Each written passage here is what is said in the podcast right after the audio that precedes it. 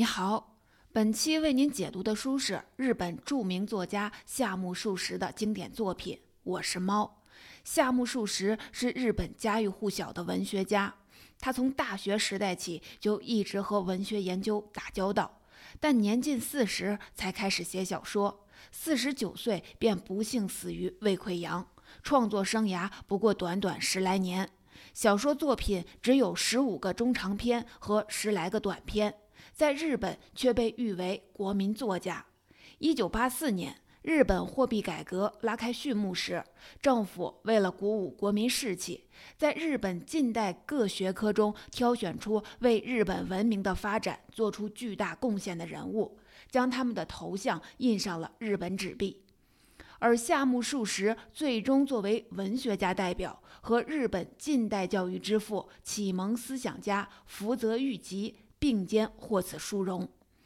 其实，从十九世纪以来，日本一直不乏蜚声海外文学大师，比如诺贝尔文学奖获得者川端康成、大江健三郎。当代最多作品被翻译成外语，被称为“日本海明威”的三岛由纪夫，独树一帜的耽美派作家古崎润一郎，他曾经七次被提名诺贝尔文学奖。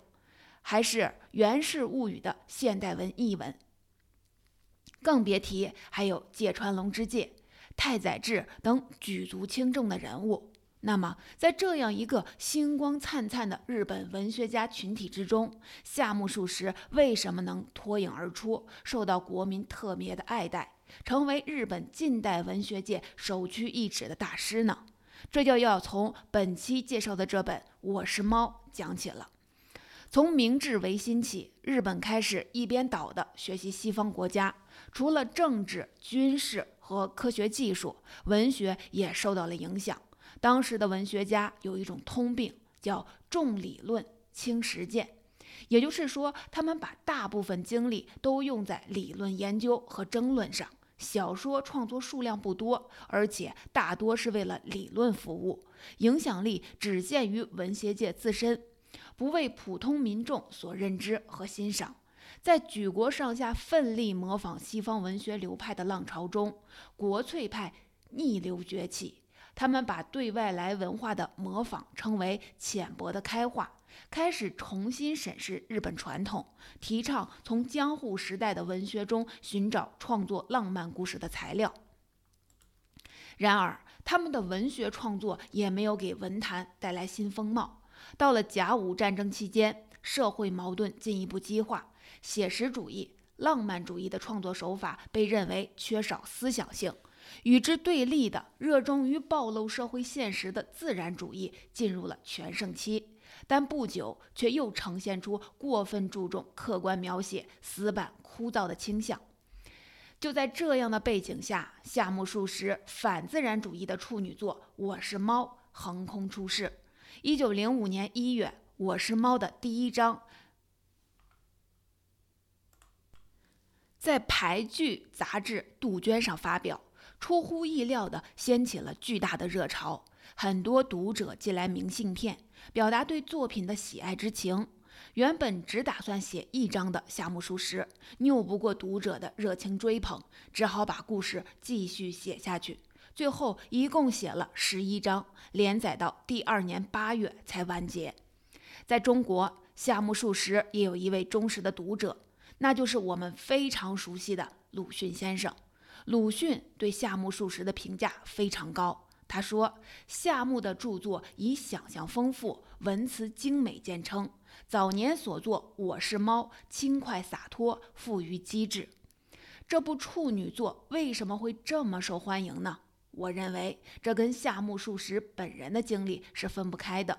夏目漱石在进入大学后便开始研究英语英语文学，曾被国家公派至英国留学三年，所以他能够从一个更开阔的全球化的视野看待日本文明的发展特色。另外，夏目漱石又有丰富的汉学修养，他对牌剧颇有研究。他的文学修养浸润于东西方两边，自身又具有独特的道德教养和幽默感，所以能在当时的文坛僵局中别开生面。不仅得到文学界的肯定，而且在当时的平民读者中引起了强烈反响，四两拨千斤般的实现了雅俗共赏，在日本近代文学的探索期建立了一座里程碑。第一部分，那么《我是猫》究竟是怎样的一部作品呢？夏目漱石对他有过一句令人哭笑不得的评价。他说：“这小说没头没脑，简直像海参一样。”这句话虽然是作者的自嘲，但确实说出了作品的一大特点：没有连贯的情节，只由一段又一段自由散漫的闲聊组成，随便翻到哪一页都可以读下去。小说主角也是第一人称叙事者，是一只被收养在教书先生家里的小野猫。小说一开篇，小主角就神气活现地做了自我介绍。没错，就是那句脍炙人口的、常常被当作小说史上经典开头的名句：“我是只猫。”要说名字嘛，至今还没有。别看这只猫在外表上长相普通，内心却是一只爱思考、有见识、富有正义感的灵猫。虽然它有时会去屋外溜达。跟隔壁车夫家粗俗的老黑猫周旋，跟教二弦琴的女师傅家天真优雅的三毛姑娘私会，或者去厨房跟女仆阿三捣蛋，但大部分时间，他还是喜欢趴在主人的书斋里，偷看主人的日记、字画和信件，或者一边打盹儿，一边偷听主人与门生朋友的高谈阔论，事无巨细地记录下来。完了还不忘评论，甚至调侃一番。这也正是夏目漱石将书名取作《我是猫》的原因。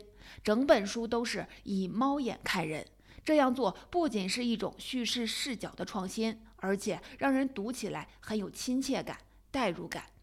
猫儿在家里来去自由，可以出入任何地方，可以偷听任何谈话，甚至可以坐在主人怀里，感应他内心的波澜。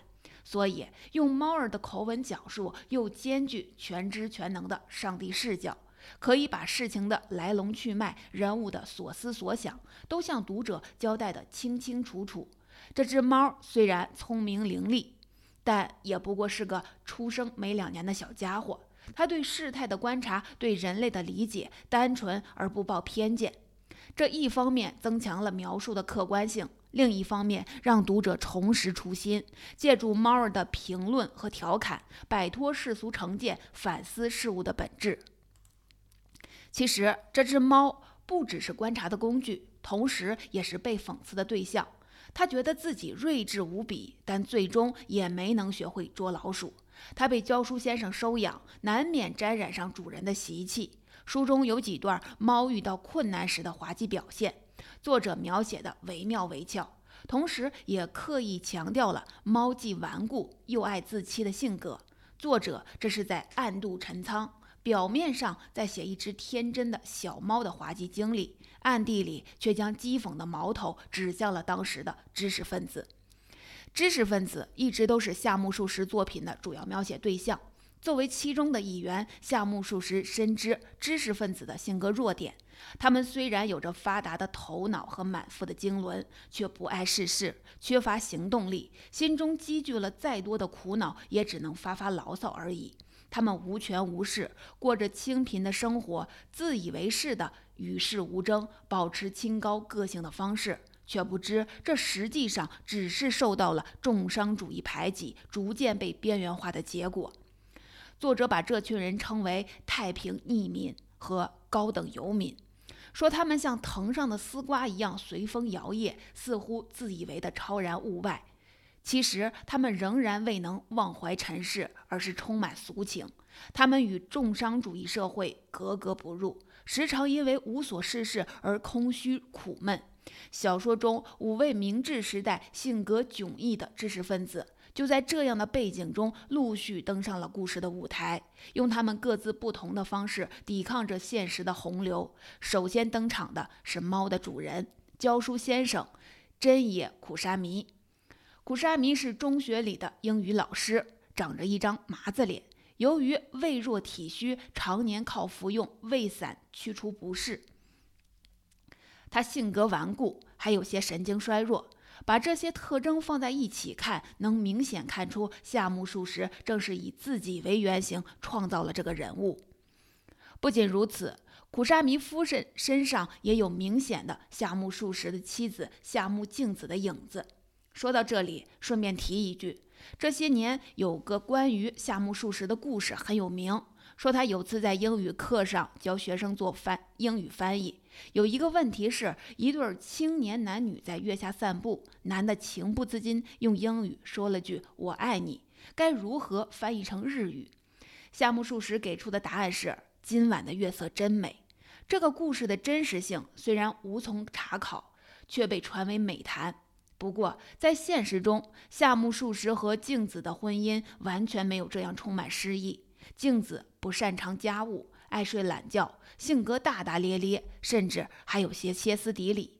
在男尊女卑的明治时代，镜子的这些行为不太被大众接受，甚至被冠以“恶妻”的名号。在我是猫这部小说中，夏目漱石故意将她描写成一个头顶有块斑秃、性格愚钝、气量狭小的女性。也算是用文人的方式对现实中他深感不满却又束手无策的妻子搞了个恶作剧。了解了人物原型，让我们回到苦沙弥这个人物上来。苦沙弥从学校毕业九年，推算起来他的年龄不过三十出头一点儿，但他挑剔易怒的性格和深居简出的生活方式，让人有一种他是五六十岁老头的错觉。猫对他。更是有个很形象的比喻，说他活像脾气乖僻的牡蛎，整天蜷伏在书斋里，从来没有向外界探过头。街的拐角就住着大名鼎鼎的实业家金田，他不知道金田三个女儿的年纪，他也不知道，甚至警察和小偷他都分不清，还对小偷深深的行了大礼，让旁人目瞪口呆。苦沙弥这种牡蛎般的性格，用现代人的话来说，就是社交恐惧症。苦沙弥最大的优点是热爱知识，每次和朋友聊天讲到知识，他总不忘强调知识的可贵。他酷爱买书，即便生活再拮据，妻子再不满，他也要赊账买书。不过，他做学问的方式可实在叫人不敢恭维。苦沙弥消化不良，但食量很大，每次填饱肚皮后就吃胃散。然后在书斋里摊开书本读，不到两三页就发困。别人以为他在用功，其实经常只是大睡午觉，还把口水流到了书本上。每天晚上，他要捧一堆书到床铺边上，但几乎看不到两页就犯困。他在学校里教书的口碑也不好，有学生问他“粗茶淡饭”的“粗茶”怎么讲。他把英语中表示粗野的词和表示茶的词拼在一起，告诉学生，结果招来全体师生的嘲笑。虽然学无所成，但他学习的热情依然高涨。他什么都想学一学、试一试，但心总是不断的变来变去。牌剧、摇曲，他都学了些皮毛。有一阵子还搞起了水彩画，但最终只是以画些黑白不分的东西收场。还有一次，他一时兴起，想给他刚去世的朋友天然居士写墓志铭，但写来写去，也就是些念《论语》、吃烤红薯、流清鼻涕这类令人哭笑不得的句子。他绞尽脑汁，最后写出了一句叫人摸不着头脑的话：“生于空间，探究空间；死于空间，空哉，间哉，天然居士。”连他没怎么读过书的夫人也看得出来，这根本就是七拼八凑。古沙弥有个比他自己有出息的得意门生，名叫水岛寒月。寒月以第一名的成绩毕业，是位堂堂的理学士，研究橡子的牢固度及天体的运行、吊脖子力学之类的课题，尽是些异想天开、完全不着调的东西。最近他正要起草博士论文。论文题目是紫外线对青蛙眼球的电动作用之影响。为了造出一颗符合实验要求的仿青蛙眼球，他整天钻在实验室磨玻璃球。据他本人估计，至少要磨上十年才成。韩月是个多情种，长了副美男子的模样。只可惜前阵前阵子吃香菇磕掉了一颗门牙，对他搞恋爱带来了些不利的影响。他每次来到苦沙弥这里，总喜欢说些女人喜欢他这种半真半假的话，或者讲些社会上的琐事，要不就胡诌一些耸人听闻的事儿。说够了才回去。他曾经对实业家金田家的小姐有意，金田家便托人试探他。骗他说，小姐近来曾大病一场，病中迷迷糊糊地呼喊他的名字。他听后一时情动，踉踉跄跄路过雾栖桥时，好像听到桥下黑嗖嗖的河水声。金田家小姐正在呼唤他，于是他稀里糊涂爬上栏杆，纵身一跃。只可惜搞错了方向，跳到了桥的中央，没能完成一场殉情大戏。多情寒月有个诗人朋友，名字叫月至东风。此人性格老实，但特别喜欢附庸风雅。他搞朗读会，念的尽是些江户时代男女殉情的通俗剧。他说自己办过一次相当成功的朗读会，会场隔壁住着的四五个学生跑到窗前观看，被东风夸张的表情逗得哈哈大笑，搞得朗读会不得不匆匆散会，有些遗憾。他这个人还有个特点，就是无论去哪儿，总要对初次见面的人解释他名字的读法。日语中的汉字一般有两种读法，分别叫音读和训读。简单的说，音读是模仿汉语的发音，而训读是日语固有的读法。月指东风这四个字，后者与日语里的远近一词同音，又都合辙押韵，这让东风非常得意。所以他不厌其烦地跟人解释这一点，生怕自己的一番苦心被忽略。东风因为喜欢喜欢附庸风雅，曾经被苦沙弥的老同学美学家弥亭好好的捉弄过一番。迷亭说要请他去西餐馆吃午饭，说烤鸭、小牛排之类的菜太庸俗，但鼻涕虫汤、青蛙肉想吃也吃不到，就来个相面坊将就将就吧。东风不懂装懂的复合美学家，但实际上世界上根本没有相面坊这种东西，是迷亭根据炸牛肉丸子的发音编造出来的。结果过了午饭时间，东风的肚子依然空空如也，只好难受的和迷亭分了手。迷亭相貌斯文，戴着一副金丝边眼镜，衣着考究，但性格完全不像外表这么靠谱。他最爱嘲讽、揶揄，跟人聊天经常编造一些开头浪漫、结尾却令人大跌眼镜的故事，或者胡诌一些来无影去无踪的名人名言来愚弄人。用苦沙弥太太的话说，这叫一本正经胡说八道。而被愚弄的人也不能说完全无辜，他们听得一头雾水，却又不想暴露自己没有学问的事实，只好含含糊糊地附和他，才使他的诡计总能得逞。玩世不恭的迷亭是整本书里最具亮点的人物。作品发表初期，有人认为迷亭是以夏目漱石的朋友、东京帝国大学教授、美学家。大冢保志为原型创作的，但后来作者亲自否认了这种猜测。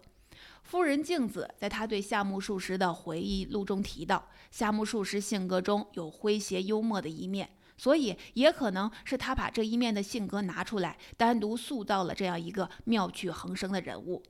前面我们提到，为了抵抗与重商主义社会格格不入导致的空虚苦闷。书中的几位知识分子采取了不同的处事方式：苦沙弥顽固不化，韩月沉迷于无用的研究，东风附庸风雅，迷亭插科打诨，玩世不恭。而最后要讲的这位被猫称为哲学家的八木独仙，推崇的则是出自东方禅学的消极的处事态度。独仙直到第八章全书过半才初次登场，但这个人物非常重要。他在和苦沙弥的一次长谈中发表的言论，摆脱了全书讽刺揶揄的主基调，严肃地提出了源自东方文化的禅宗及儒家的消极处事理论，勾勒了整部作品在哲学层面上的意义。当时，苦沙弥因为在言语和态度上表达了自己对实业家金田的不屑一顾，金田便收买人，狠狠地捉弄了他。苦沙弥脾气又大，搞得肝火上升，苦不堪言。毒仙为了劝慰他，对他讲了那个后来反复被读者引用和感慨的名句：“电光影里展春风。”这是一句出自宋朝末年，当时有位高僧被元兵所杀，临死前口念绝句：“乾坤无地托孤穷，喜得法空人亦空。尊重大圆三尺剑，电光影里展春风。”意在表达四大皆空、生死如一的消极世界观和人生观。毒仙认为，西洋人积极的处事态度只会带来无穷无尽的欲望和苦恼。比如说，对面有棵柏树，嫌它妨碍视野，于是就把树砍掉了。可是前边的公寓又会挡住视线，拆掉公寓，后面的另一栋房子又会看不顺眼。这不就是永无止境吗？西洋人干的事情都是这样。拿破仑也好，亚历山大也好，没有一个人满足于以取胜的胜利。而日本的文明很不同，它是在周围的环境根本不可能动摇这个假定前提下发展起来的。人能做的只有不断的修炼心灵，使他获得自由，在达到消极的顶点后，才能求得安身立命。这番话让苦沙弥很受用，还喜不自禁地假装成自己的观点转述给弥亭。谁知弥亭一听就知道是毒仙来过了，便直言相告。这套理论，毒仙从大学开始已经反反复复讲了十年，还获得了不少人的吹捧。但这些人也都命运不济，其中两个人还走火入魔，死的死，疯的疯。苦沙弥听了，又生气又惭愧，又担心自己的精神状态，这些情绪交织在一起，让他魂不守舍了很久。第二部分，在小说的结尾，五位知识分子齐聚苦沙弥家，对社会前景做了充满思辨的讨论。他们谈到，随着现代社会中人的自觉心，也就是自我意识越变越敏锐，人们开始过分懂得自己与他人之间有一条利害鸿沟，个个都成了密探式的人物，偷偷摸摸干些利己的事情。即便英国所讲的教养，也是在自觉心的前提下对人亲切。表面上看来，人际交往变得和谐了，但实际上彼此都非常的苦恼。就跟相扑的历史一样，旁人看起来极其平稳，实际上两人暗中正使着极大的力气。人类个性的发展还会导致夫妻分居，婚姻关系将不再存在。艺术也同样岌岌可危，因为艺术之所以能够繁荣，是由于艺术家与欣赏者之间存在共同的个性。但在个性越来越强的社会里，你写的我不懂，我写的你不感兴趣，艺术也就整个灭亡了。对社会和人生的悲观，一直是夏目漱石作品的情绪基调。在他这本充满幽默感的处女作里，已经初露端倪。他对文明的前景怀着深深的绝望，发现通过医学和哲学都找不到出路，但通过嘲讽世俗和嘲笑自己来对抗厌世。自小说初次发表以来，已过去了一百多年，但他辛辣幽默的写作技法和对社会现实的另类揭露，在日本近代文学史上依然占据着空前绝后的地位。书中超前的社会观和文明观，在今天看来依然具有强烈的现代性，在给读者带来欢乐的阅读体验的同时，又发人深省。这正是一部意义延绵几个世纪的伟大文学作品应该有的样子。总结好，最后我们再来回顾一下本期内容里的知识要点。第一，夏目漱石是日本家喻户晓的文学家，被称为国民作家，头像曾经被印在日元的纸币上。他年近四十才开始写小说，四十九岁便死于胃溃疡，留下的小说作品有十五个中长篇和十来个短篇。第二，在西方文明的影响和刺激下，日本从十九世纪六十年代开始进行明治维新，文学也随之蓬勃发展，出现了模仿西方文学各种流派之争。但文学理论和实践严重脱离，真正优秀的小说作品为数稀少。在此背景下，夏目漱石的处女作《我是猫》横空出世，打破僵局，引起了剧烈的反响。第三，用夏目漱石自己的话来说，这是一部没头没尾、像海参一样的小说。故事主要描写了五位明治时代性格迥异的知识分子，时不时的聚集在一起高谈阔论，以抵抗被重商主义社会排挤所导致的无所事事的空虚苦闷。第四。整部作品以猫眼看人，兼具第一人称和上帝视角两种叙事方式的长处，读起来既有亲切感、代入感，同时又能将事情交代清楚，突出对比，增强讽刺效果，还能让读者通过小猫的眼睛重拾初心，摆脱世俗成见，反思事物的本质。